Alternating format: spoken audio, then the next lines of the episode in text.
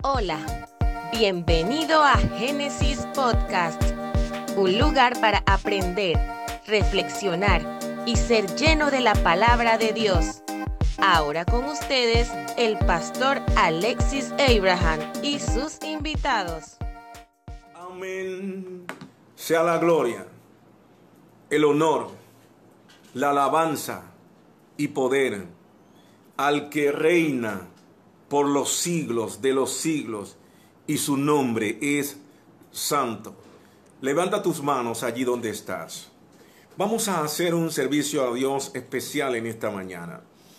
Levanta tus manos. Qué bonito es levantarse. Qué bonito es eh, que tengamos un nuevo día de vida y podamos levantar nuestras manos y decirle a Dios gracias por el aire que respiramos. Gracias por este nuevo día. Gracias por este nuevo amanecer.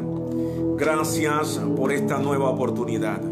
Gracias Señor porque estamos vivos. Los que están vivos digan amén. Los que están vivos denle gloria a Dios. Los que están vivos en esta mañana denle gracias al Señor. Dígale Padre muchas gracias. Gracias porque me has guardado. Gracias porque me has cuidado. Gracias porque me has protegido. Gracias Señor porque has traído alimento y sustento a mi hogar, a mi familia. Padre, muchos no han visto este día.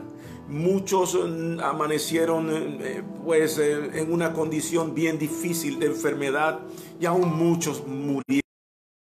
Estamos aquí y si estamos aquí es porque tú nos has guardado es porque tú nos has protegido, es porque tu gloria ha cubierto nuestras casas.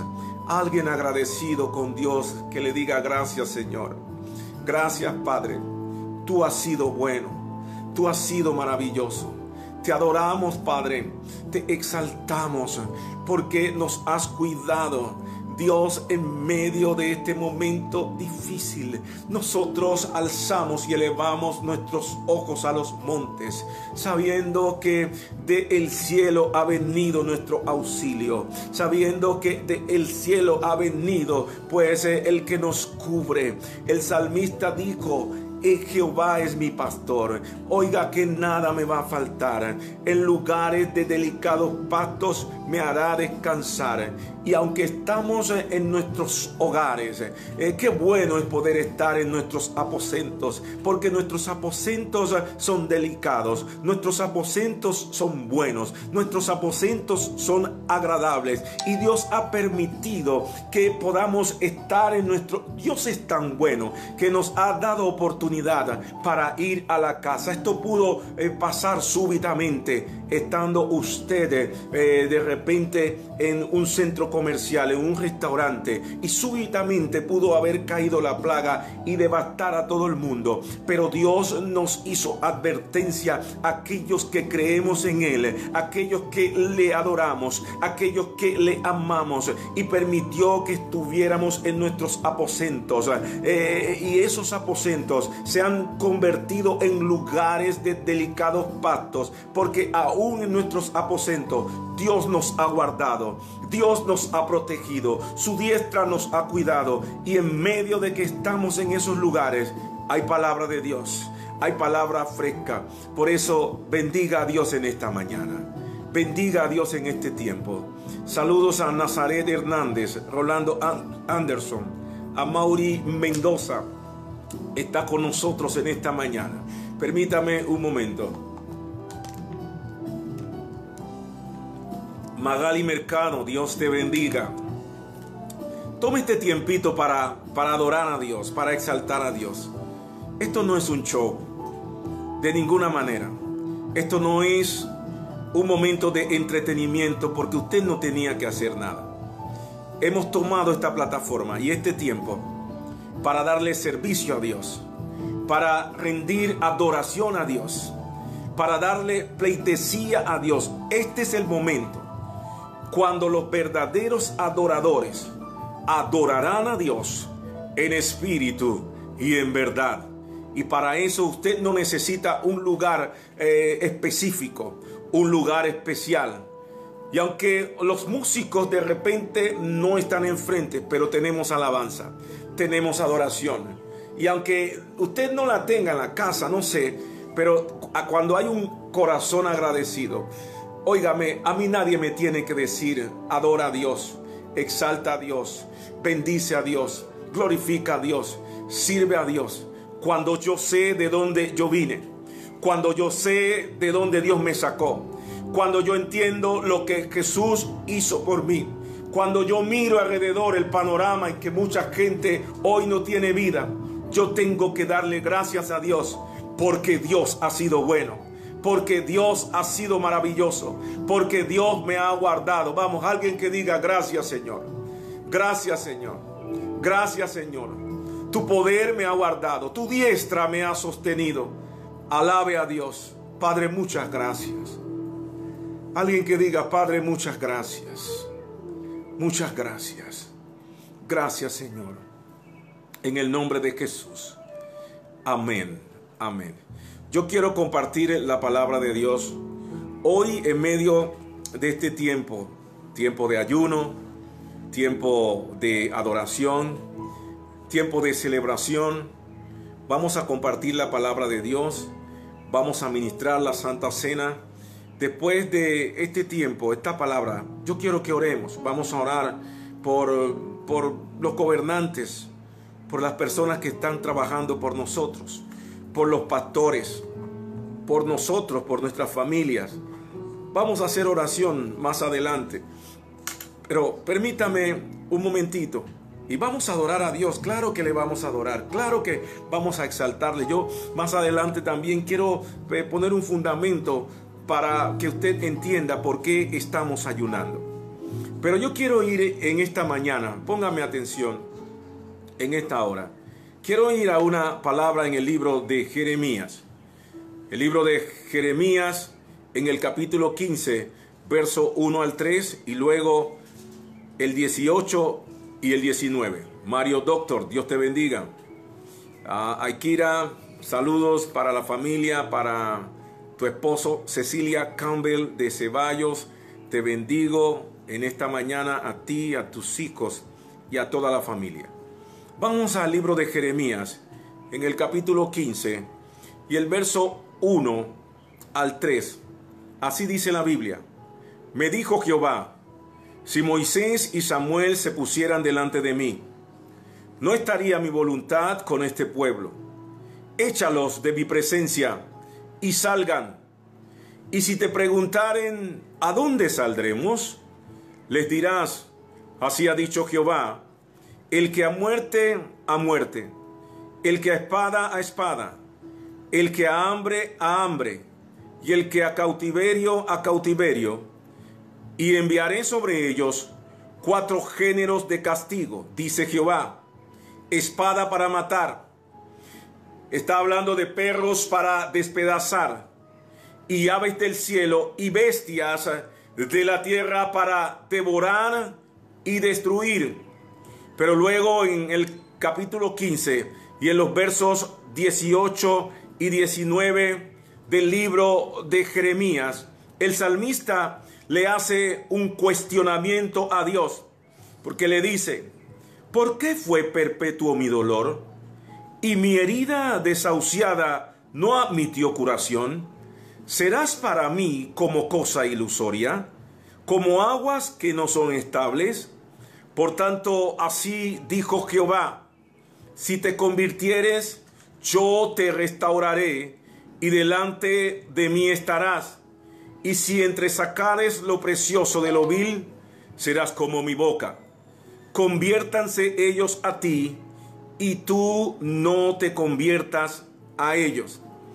Que Dios nos dirija con esta palabra. Que Dios direccione nuestras vidas. Que esta palabra tenga una conexión a nuestro espíritu. Y yo quiero, pues, a manera de introducción, yo quiero que me escuchen esta mañana. Usted que está pendiente de esta plataforma a todos los que se conectan, todos los amigos en el mundo, en los Estados Unidos sobre todo, que nos están viendo, los uh, hermanos, consiervos de Iglesia Cuadrangular Génesis, los pastores. Ayer fui muy tocado con esta palabra, con esta porción, y yo quiero compartirla porque pues Dios me, me, me habló fuertemente. Dios me habló con esta porción. Y escúcheme bien, Dios envía una palabra muy fuerte, pero muy fuerte al reino de Judá y su capital, Jerusalén. Y Él les dice algo como esto, una palabra bien dura, una palabra bien fuerte, una palabra de consideración. Él le dice al pueblo, échalos a través del profeta, échalos de mi presencia. Y ellos le dicen, pues, ¿y a dónde iremos? Y el Señor contesta de esta forma, el que a muerte, a muerte, el que a espada, a espada, el que a hambre, a hambre, y el que a cautiverio, a cautiverio. Y esto parece, y más que parece, es un espejo y es una realidad de lo que estamos viviendo hoy, de lo que vive el mundo hoy en este tiempo. Estamos viviendo un tiempo de muerte, mucha gente ha muerto, mucha gente ha fallecido. Y no tenemos todas las respuestas, no tenemos toda la explicación para eso, pero aún en medio de esa situación podemos decir que Dios sigue siendo bueno. Estamos pasando un momento de hambre y es así.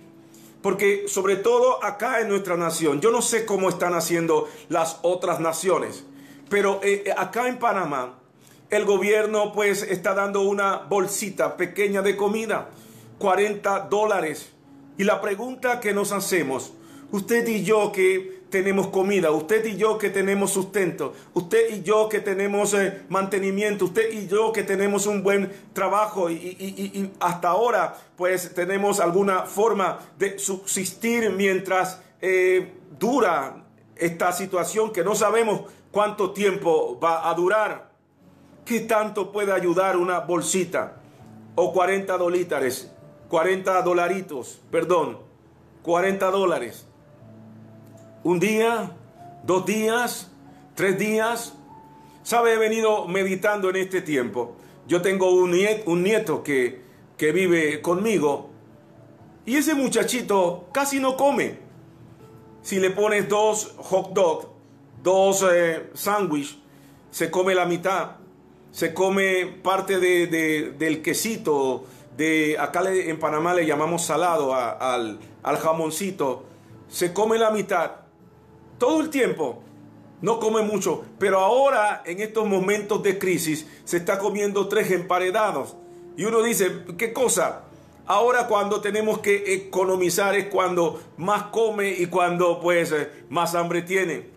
Y yo no sé los que se han quedado en casa, pues yo me he quedado como que las cosas se agotan más rápidamente. ¿Por qué? Porque muchos de nosotros con tantos compromisos comemos en tantos lugares, vamos a tantos restaurantes, porque muchas veces no tenemos tiempo de estar en la casa 24/7 y las cosas como que se alargan y alcanzan mucho más. Yo no sé si usted se identifica conmigo. Hoy hay una crisis para todos, hay una situación bien dura y me imagino, lo decían los hermanos que me antecedieron, esta gente que vive del día a día, el que vende mango, el que vende plátano y el que necesita cada día salir para llevar el sustento, están en una condición bien difícil. Los peluqueros, el barbero, he, vuelto al tiempo del afro, ya por ahí me va saliendo, y de la barba. Y no, y me imagino a muchas mujeres, las amo mucho, pero con su permiso, este es el tiempo cuando muchas de ustedes van a extrañar una buena y confortable peluca para poder lucir bonita porque no hay forma de ir a los salones de belleza. Y estamos en un tiempo de cautividad en las casas. Y Jeremías, Jeremías era un profeta que clamaba, era un profeta que gemía, era un profeta que lloraba por la condición del pueblo.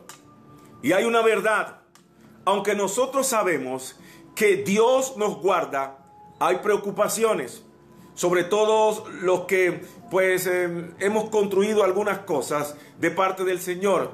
Tenemos que pagar empleados, tenemos que pagar compromisos, tenemos que pagar deudas, tenemos que pagar eh, pues eh, edificios y cosas como esas. Entonces hay preocupaciones. Y una de las preocupaciones más grandes que yo creo que tiene todo pastor es que si tiene gente trabajando, uno se preocupa porque ellos también puedan llevar el sustento a sus casas. Y si esto sigue y tenemos que, pues, eh, ¿cómo diría yo? Si tenemos que, no quiero utilizar la palabra que usan algunos, pero si tenemos que cesar algunos eh, empleados, ¿cómo entonces eh, ellos llevan el alimento a su casa? Hay incertidumbre por eso. Y hay medidas, aún en todo esto, que tenemos que cumplir. Tenemos que usar mascarillas, tenemos que salir con guantes porque hay que salir en un momento determinado cuando se acaban las cosas. Tenemos que usar el alcoholado, tenemos que mantenernos en cuarentena. Hoy es un día donde, pues, eh, para mí qué bueno que el gobierno haya dictaminado que nadie sale, nadie entra, todo el mundo en su casa. Entonces no hay excusa para que usted haga otra cosa. No es un momento, no es tiempo para que se ponga a ver cualquier cosa. Yo creo que es un tiempo para adorar a Dios, es un tiempo para exaltar a Dios, es un tiempo para buscar a Dios, es un tiempo para humillarnos delante de la presencia de Dios.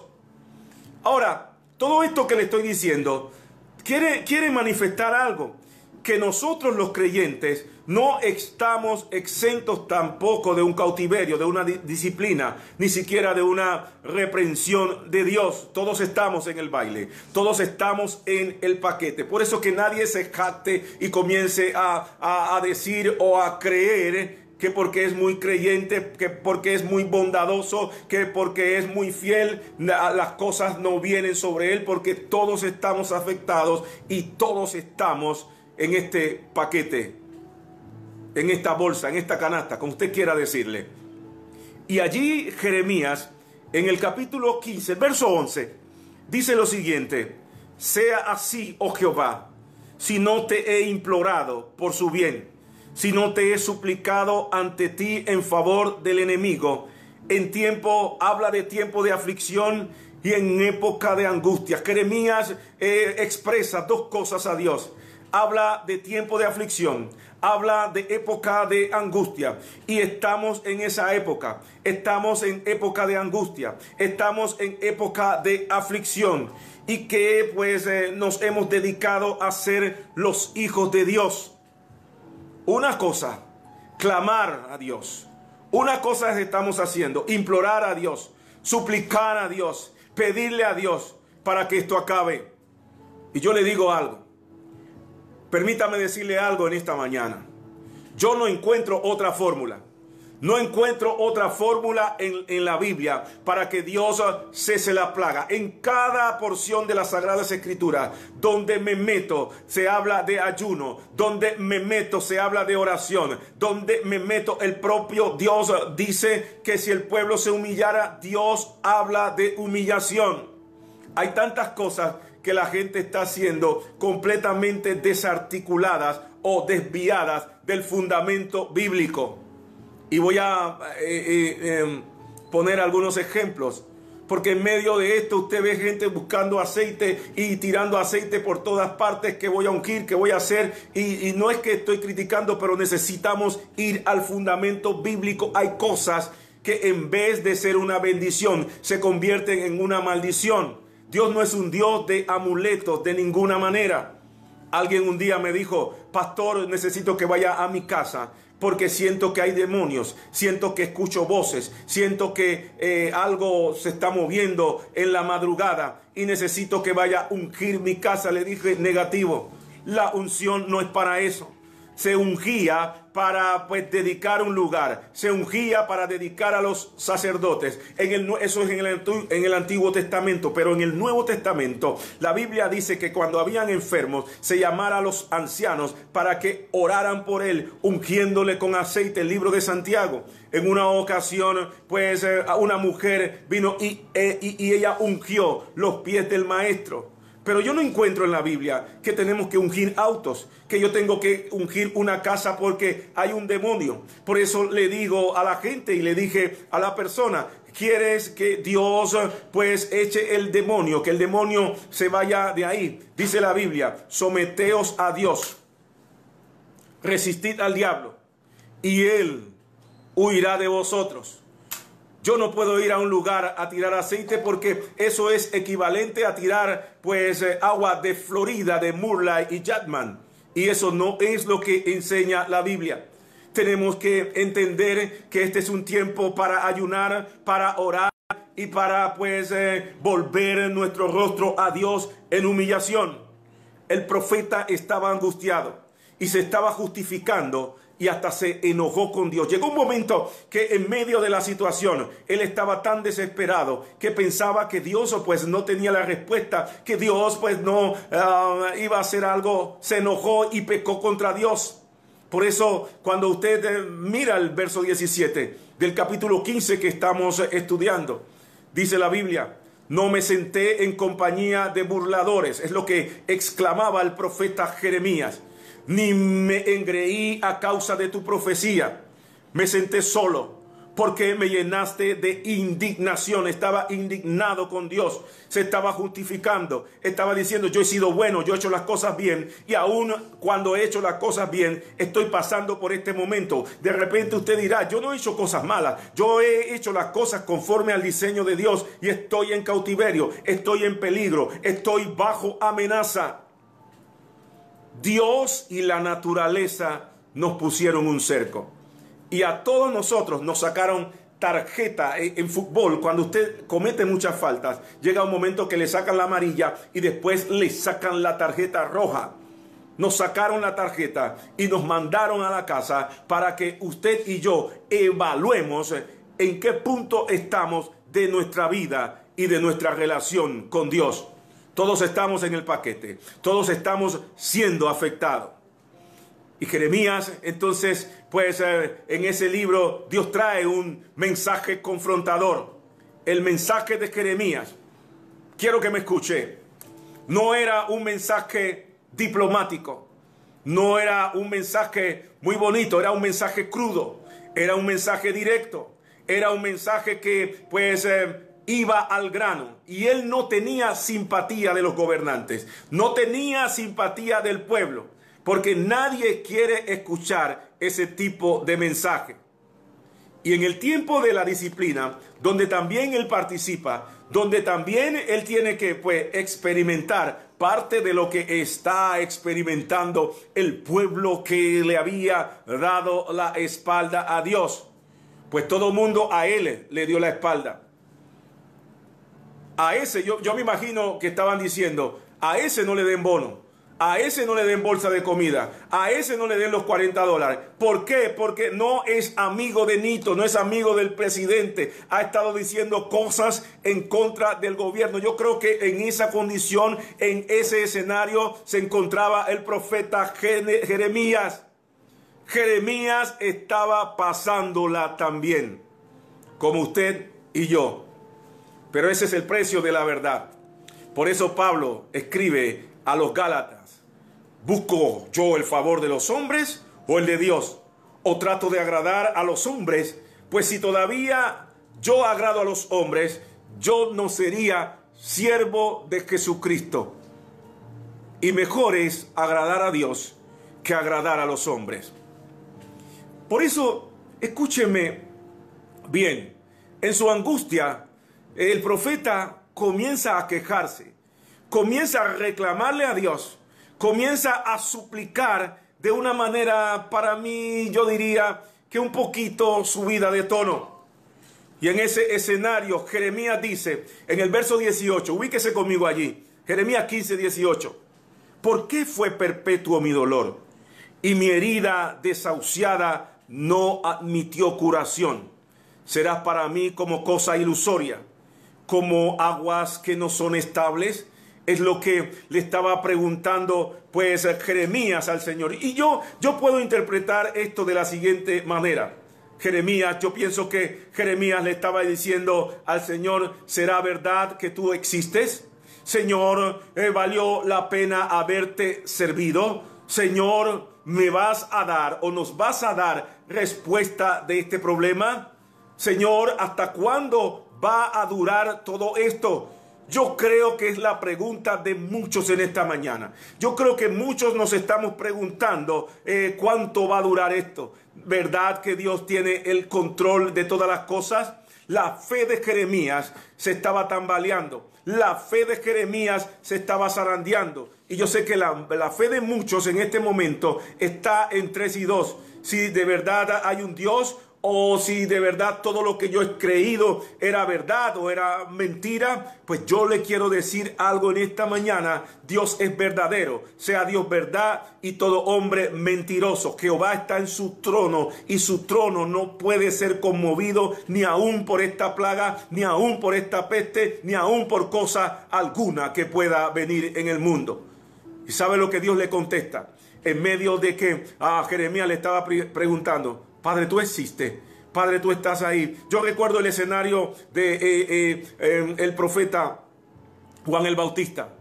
Cuando lo toman preso y lo van a decapitar, entonces eh, él manda a preguntar a Jesús, ¿verdad que este es el enviado?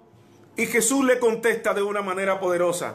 Él no le dice, dile que yo soy. Él le contesta con los enviados con los discípulos.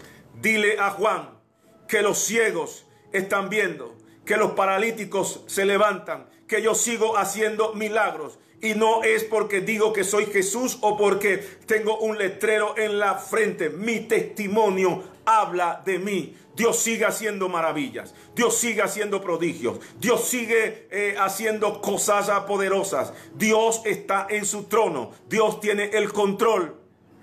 Y Dios entonces le contesta a Jeremías, no de esta forma, sino que le contesta de una manera peculiar e interesante.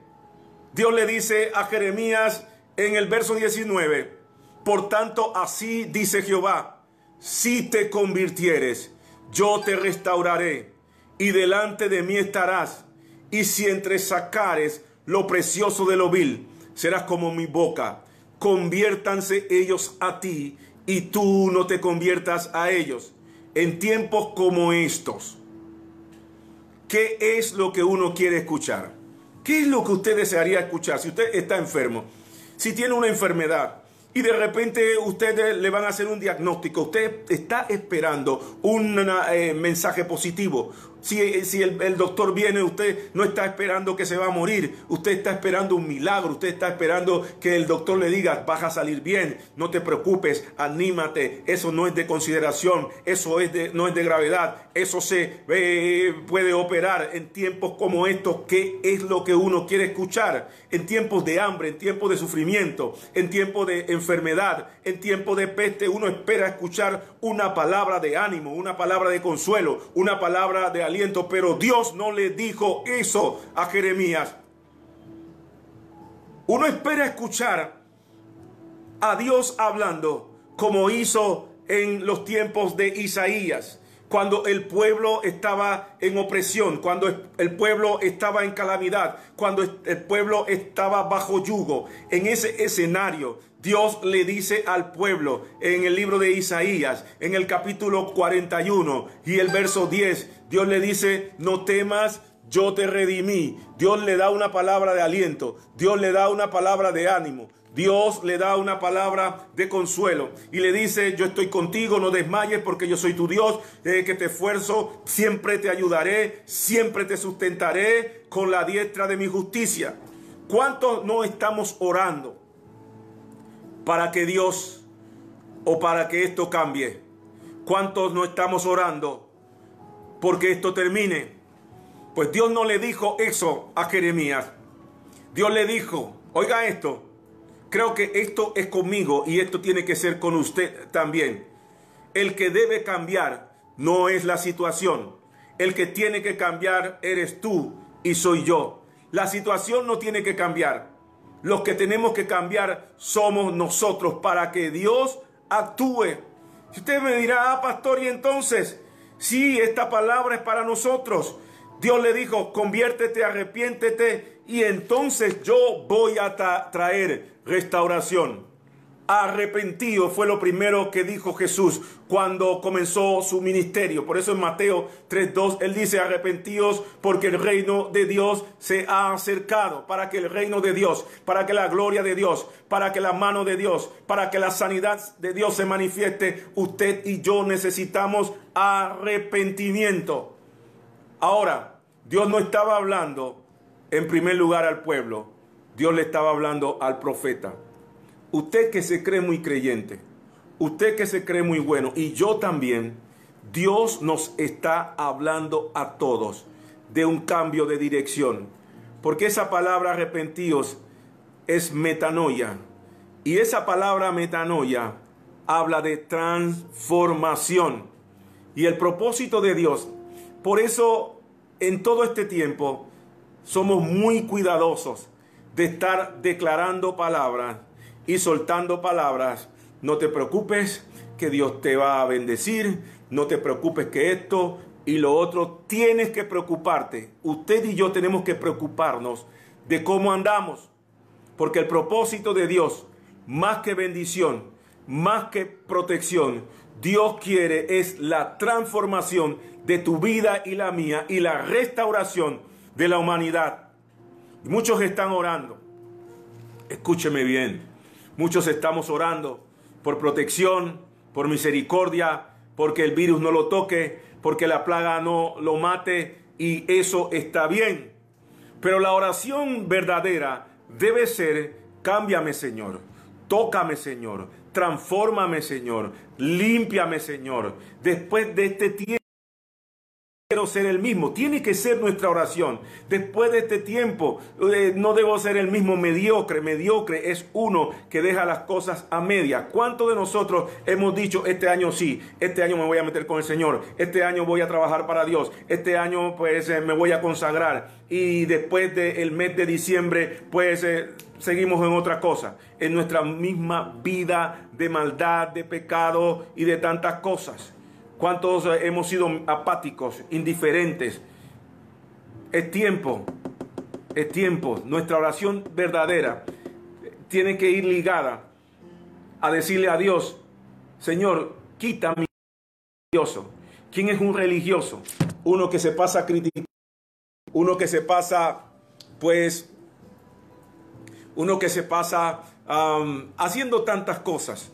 Hay gente que cree que porque eh, van a un lugar, a un culto, a un servicio, yo no sé, el domingo, y hacen algunas oraciones, eso pues eh, lo exime de culpa delante de Dios. Y lo digo así porque luego de eso estamos haciendo tantas cosas, bebiendo, haciendo daño, haciendo mal, todo eso. Y muchos están esperando, escuche, muchos están esperando que en lo mismo que hacían antes. Si sales bien librado de esta, es porque Dios te dio otra oportunidad. Aprovechala. Aprovecha la oportunidad. Y, y, la Biblia dice que en tiempo aceptable te ha hablado. Este es el tiempo aceptable. Y tienes que, tenemos que aprovechar este tiempo. Yo me incluyo. Este tiempo para entregarnos a Dios con todo nuestro corazón. Aprovecha este tiempo y este mensaje y este día, marca este día en tu calendario para entregarte a Dios con todo tu corazón, para ser un mejor padre. Tenemos que aprovechar este tiempo, este tiempo que estamos en casa, que Dios nos ha permitido para ser mejores padres, para ser eh, mejores esposos, para ser mejores amigos, para ser mejores vecinos, para ser mejores seres humanos, mejores trabajadores, para dejar el egoísmo, para dejar la maldad, para dejar las cosas pues que no le agradan a Dios y seguimos en lo mismo es porque somos insensatos y porque pues eh, hemos sido gente torpe aún en medio de este tiempo. Los templos hoy están clausurados. pero no la iglesia. La iglesia somos nosotros. La iglesia soy yo. La iglesia eres tú. Esto es la iglesia.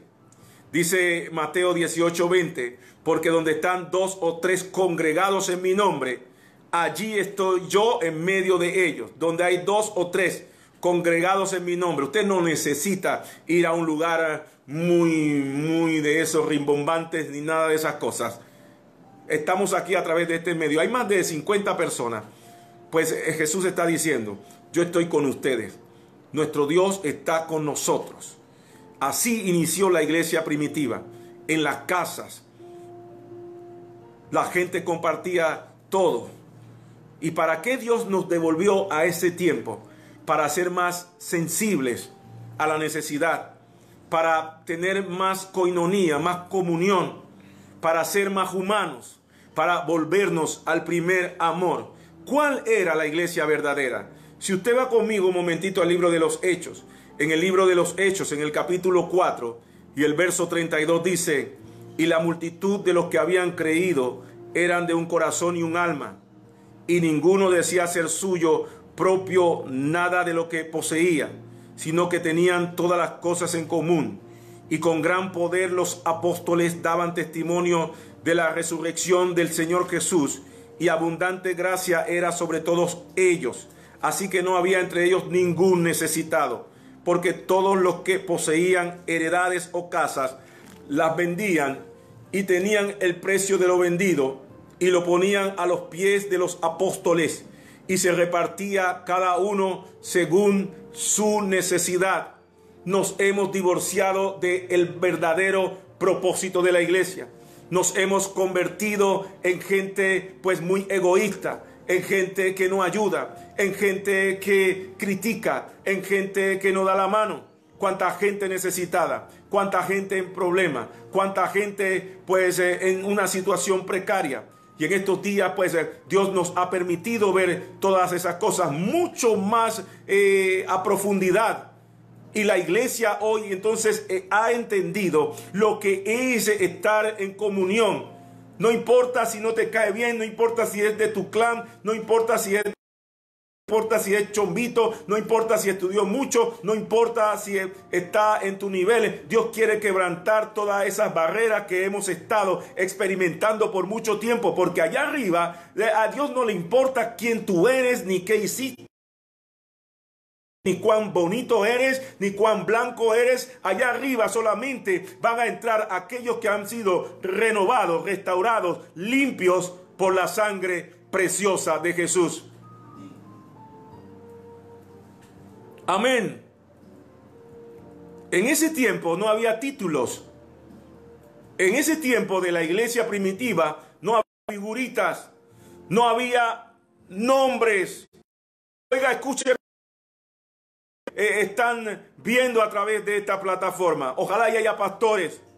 Hoy estamos usando los medios de una manera equivocada para promover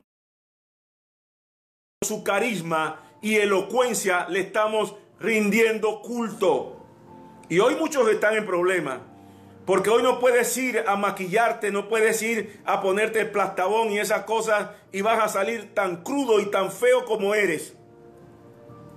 Las, plataformas no son para promocionarnos. Las plataformas son para predicar las buenas nuevas, para publicar el mensaje de salvación y para su nombre. Voy a repetir esto otra vez, porque creo que esto fue tan fuerte que algo pasó. Pero dije que hoy estamos usando los medios de manera equivocada para que por su carisma, que por su elocuencia, que por su bonito hablar, le estamos nosotros rindiendo culto y pleitesía siguiendo hombres. Y las plataformas no son para promocionarnos, las redes sociales son para publicar la palabra de Dios y darle la gloria a Jesucristo. Y yo voy a decir esto, yo quiero decir algo más. Voy a tener cuidado con decirlo, pero esto es una realidad. Nos parecemos políticos que cuando damos algo estamos tocando trompeta y diciendo tantas cosas. Los gobernantes tienen una responsabilidad con el pueblo. Y si dan algo, no tienen que estar vociferando. Y yo quiero corregir algo a la iglesia. Cuando damos algo y lo, y lo publicamos, escúcheme, cuando la iglesia da algo y lo publica, eso no se llama donación, eso se llama promoción. Si tú das algo y el, hombre no lo ve, entonces si lo das de corazón, estás dando una donación. Y la Biblia nos habla de eso. El libro de Mateo 6, 2 en adelante dice, cuando pues des limosna, no, no hagas tocar trompeta delante de ti, como hacen los hipócritas en las sinagogas y en las calles, para ser alabados por los hombres. De cierto os digo que ya tienen su recompensa. Mas cuando tú des limosna, no sepa tu izquierda lo que hace tu derecha. Parece que eso se nos ha olvidado a muchos, a muchos creyentes. Nosotros no tenemos que demostrar nada a nadie de lo que somos, de lo que damos y de lo que hacemos. Las fotos que se toman en el cielo es suficiente. Con eso basta. Total, mire, por más explicaciones que le des a la gente, la gente que odia el Evangelio siempre van a hablar mal de los pastores, van a hablar mal de la iglesia. Hay gente pues eh, dando explicaciones, di que con estas donaciones, con esta ofrenda, con estos diezmos, yo hago esto. Eh, olvídese de eso, yo no tengo que darle explicación a nadie, porque por más explicaciones que dé, la gente va a seguir hablando mal de mí, porque es un espíritu demoníaco que tienen en su alma. Y solamente pueden ser librados cuando tengan un encuentro con el Jesucristo de la gloria. Y no lo tome a mal, es una exhortación, porque todos los que lo han hecho de corazón, yo los bendigo en el nombre de Jesús. Y hay otro elemento que quiero compartir para ir terminando. La Biblia en medio de toda esta situación, cuando usted va a la Biblia, dice la Biblia que este es un tiempo de señales antes del fin. Habla de pestes, habla de hambres, habla de conflictos y habla que esto es principio de dolores. Con ellos se van a levantar profetas. Y yo quiero pues compartir lo que Jeremías para que nosotros estemos despiertos, para que nosotros pues eh, eh, estemos bien orientados y bien guiados. Lo que nos puede guiar en este tiempo es el Espíritu Santo de Dios y la palabra profética más segura. Y es, siento que es una responsabilidad compartir esto porque yo estoy convencido de que es una palabra que vino a mi corazón y que Dios me ministró con esta eh, eh, palabra porque alguien me la transmitió. Hoy proliferan las profecías y los profetas. Yo no estoy diciendo que no existen profetas. Yo no estoy diciendo que no existen apóstoles. Yo no estoy diciendo que no existen maestros. Yo no estoy diciendo que no existen eh, pastores. De ninguna manera, porque soy pastor. Pero me considero, como ah, dijo el varón de Dios, todos somos siervos inútiles. Aquí el único que sabe todas las cosas es Dios. ¿Cuántos eh, pues eh, no declaramos una mejor década, un mejor tiempo, un año fructífero, 10 eh, años de gloria. ¿Y ahora qué? ¿Y ahora qué vamos a decir? Seamos prudentes y examinemos la profecía. Todo tiene que ir alineado conforme a la palabra. Ahora todo el mundo es profeta, todo el mundo sabe. ¿Por qué no dijeron lo que iba a pasar? ¿Por qué no profetizaron que esto se iba Usted ve que te, todo el día alguien llama, alguien está ya, eh, mandando voces que Dios le dijo, que Dios le habló en la noche, que Dios le habló en la que Dios le habló en secreto, que Dios le habló y que Dios le dijo. Eh, eh, en, medio de los tiempos, pues em, Dios le habla a Jeremías una palabra bien fuerte, porque el tiempo antiguo tiene mucha vigencia y relación con el tiempo que estamos viviendo. Y en Jeremías 23, verso 16, 18, 21, 22, 30 y 32, allá hay una palabra que, que sale. Así ha dicho Jehová de los ejércitos. No escuchéis las palabras de los profetas que os profetizan. Os alimentan con vanas esperanzas. Hablan visión de su propio corazón, no de la boca de Jehová. Dicen atrevidamente a los que me irritan. Jehová dijo, paz tendréis. Y a cualquiera que anda tras la obstinación de su corazón dicen, no vendrá mal sobre nosotros. ¿Quién estuvo en el secreto de Jehová y vio y oyó su palabra? ¿Quién hizo a su palabra? No envié yo a aquellos profetas, pero ellos corrían. Yo no les hablé, mas ellos profetizaban. Pero si ellos hubieran estado en mi secreto, habrían a mi pueblo y lo habrían hecho volver de su mal camino y de la maldad de sus obras. Por tanto, he aquí que yo estoy con profetas, dice Jehová, que hurtan mis palabras, cada uno de su más cercano, dice Jehová. He aquí que yo estoy contra los profetas que endulzan sus lenguas y dicen, Él ha dicho, he aquí, dice Jehová, yo estoy contra los que profetizan sueños mentirosos y los cuentan y hacen errar a mi pueblo con sus mentiras y con sus lisonjas, y yo no los envié ni les mandé, y ningún provecho hicieron a este pueblo, dice Jehová de los ejércitos. Con esto yo no estoy señalando a nadie específicamente, pero necesitamos poner un fundamento. Prediquemos lo que Dios dice y no lo que la gente desea oír. Tenemos que volvernos a Dios. Y usted que en esta mañana pues me está escuchando, que anda detrás de cada cosa que se dice, sea bíblico, vaya a la palabra y espere en Dios. Yo sé que hay mucha gente que Dios le habla. Yo no puedo descartar eso. Y hay mucha gente seria y hay mucha gente que ha hablado cosas que en efecto se han dado. Y gloria a Dios por ellos. Pero hay muchos otros que en medio de este tiempo están diciendo tantas cosas y Dios está indicando que tengamos cuidado con eso. Tenemos que volvernos a Dios.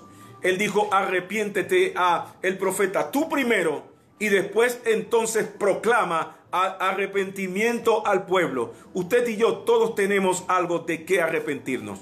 Usted y yo en este tiempo necesitamos ponernos a cuentas con Dios. Nosotros fácilmente, nosotros los que creemos en Dios, nos gusta señalarle cosas a la gente. Eh, mira, tú tienes que hacer esto, tú tienes que hacer lo otro. Por eso eh, Pablo le dice a Timoteo, cuídate de ti mismo y de la doctrina.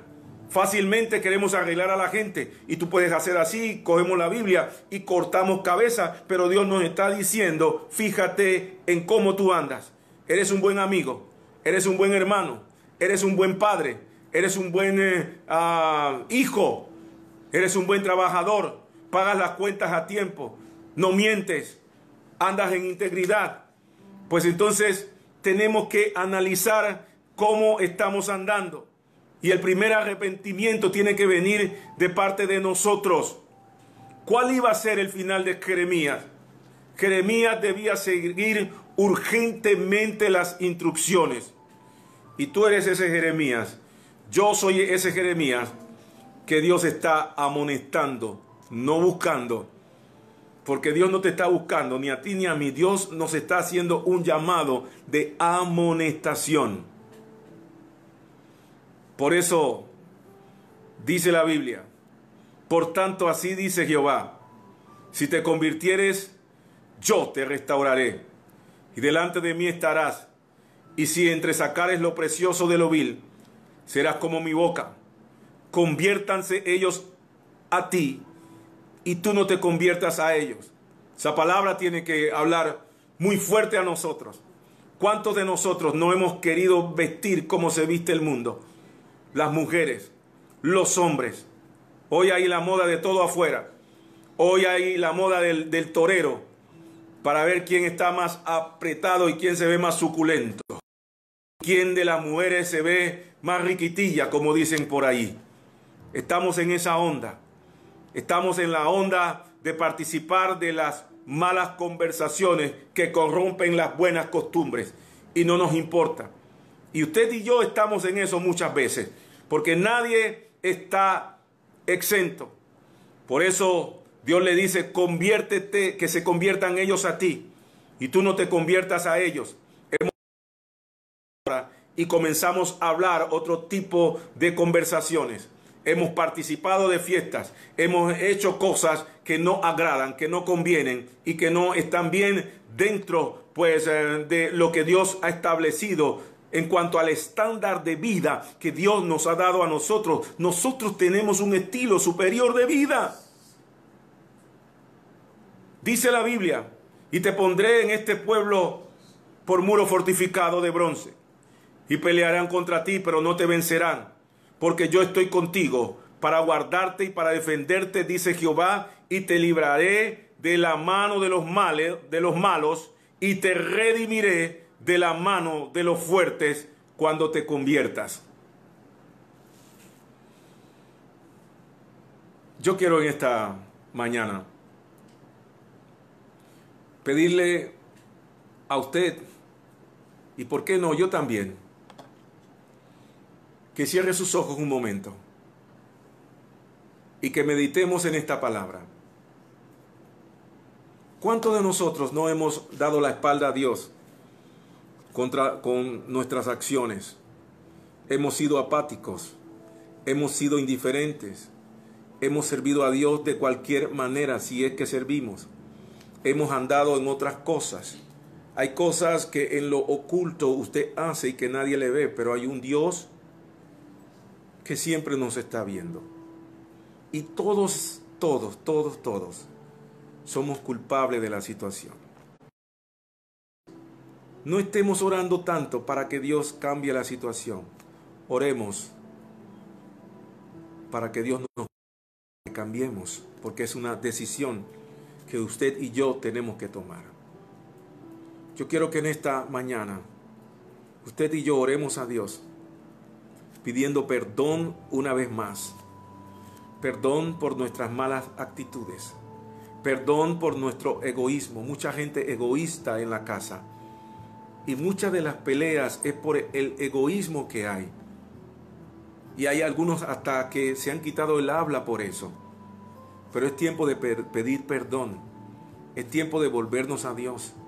La Biblia dice en el libro de Gálatas, hablando de fruto, dice que el fruto del Espíritu es paciencia, benignidad, templanza, dominio propio. Pero también habla de que las obras de la carne son manifiestas, herejías, borracheras, disensiones, pleitos, hurtos, discusiones. Y a los que practican tales cosas, dice la Biblia, no heredarán el reino de Dios. Y Dios en esta hora nos ha guardado y nos tiene escondido, escondidos en el hueco de su mano. Usted necesita meditar que si usted está vivo es por la gracia de Dios por la misericordia de Dios. Hoy es tiempo para humillación. Hoy es tiempo para arrepentimiento. Y yo quiero que en esta hora usted y yo nos humillemos delante de Dios. Gracias por escucharnos. Nos encantaría que pudieras compartir este podcast con tus amigos y conocidos. Puedes suscribirte, calificar y dejarnos un comentario en cualquier plataforma que utilices para escucharnos.